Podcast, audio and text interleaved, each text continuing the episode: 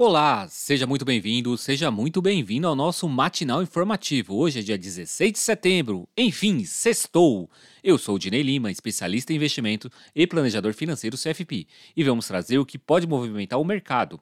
Antes de iniciar, que tal você já compartilhar esse conteúdo com seus amigos? Não é certo você só ficar guardando informação. Bora, Bill! Se você é novo por aqui, não deixe de nos seguir para não perder nenhum conteúdo.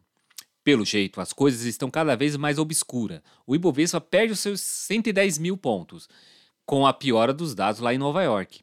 Por lá, os investidores ainda estão digerindo os números negativos da economia.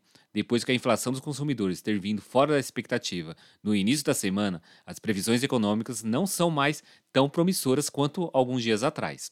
O mercado já cogita que o Federal Reserve terá que subir mais a taxa de juros para conter a inflação galopante na próxima quarta-feira. Já tem economistas acreditando que o FONC irá subir pelo menos 100 pontos base. Os pedidos de seguro-desemprego nos Estados Unidos diminuiu 5 mil solicitações na última semana encerrada em 10 de setembro, em relação ao período anterior, chegando a 213 mil pedidos, conforme divulgou o Departamento de Trabalho dos Estados Unidos. O número veio abaixo do consenso projetado por analista consultado pelo The Wall Street Journal. Com isso, os indicadores americanos terminaram a quinta-feira no vermelho. Dow Jones recuou 0,56%, o S&P 500 menos 1,13% e a Nasdaq caiu 1,43%. A moeda americana, com esse cenário, ganha força e terminou o dia com uma alta de 1,18%, sendo cotado a R$ 5,23. Com a moeda mais forte, os compradores de petróleo colocaram o pé no freio e os barris fecharam em queda. O WTI recuou 3,82 aos 85 dólares e 10 cents. E o Brand caiu 3,46% aos 90 dólares e 84 cents. Indo para a Europa, a balança comercial do bloco apresentou um déficit de 40,3 bilhões de euros, sendo o maior saldo negativo desde o início da série histórica, que teve início em 1999. Enquanto o índice de preço do consumidor CPI da França, no mês de agosto, teve alta de 5,9% na base anual, segundo o Instituto Nacional de Estatística e Estudos Econômicos, anotando o um avanço menor do que o indicado em julho, que teve uma alta de 6,1%. Vindo para o cenário doméstico, tivemos a divulgação da prévia do PIB, que é o Índice de Atividade Econômica, o IBCBR, e subiu 1,17% em julho na comparação com o mês anterior. Esse resultado veio acima do esperado, pois o mercado esperava apenas uma alta de 0,30%.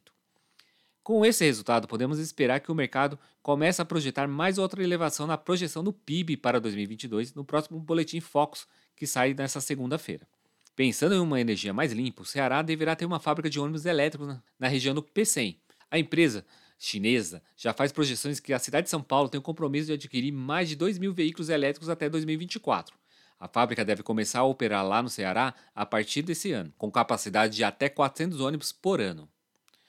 E no final do dia, o Ibovespa, que é o nosso índice da Bolsa Brasileira, terminou no vermelho, caindo 0,54% aos 109.954 pontos. Na semana, o índice já está tendo uma perca de quase 2,10%. Por aqui, os investidores estão de olho mesmo na reunião do Copom semana que vem, que decidirá aumentar mais um pouco a taxa Selic, mesmo que está parecendo que a nossa inflação esteja controlada, com cenários de deflação. Mas isso só está bom para propaganda política, pois quando os tributos voltarem ao normal, talvez a gente não vai ter mais essa manutenção de deflação. Fora que os candidatos também estão colocando mais risco fiscal novamente na cena, com Auxílio Brasil permanente e alguns estão dizendo que até o valor pode ser maior.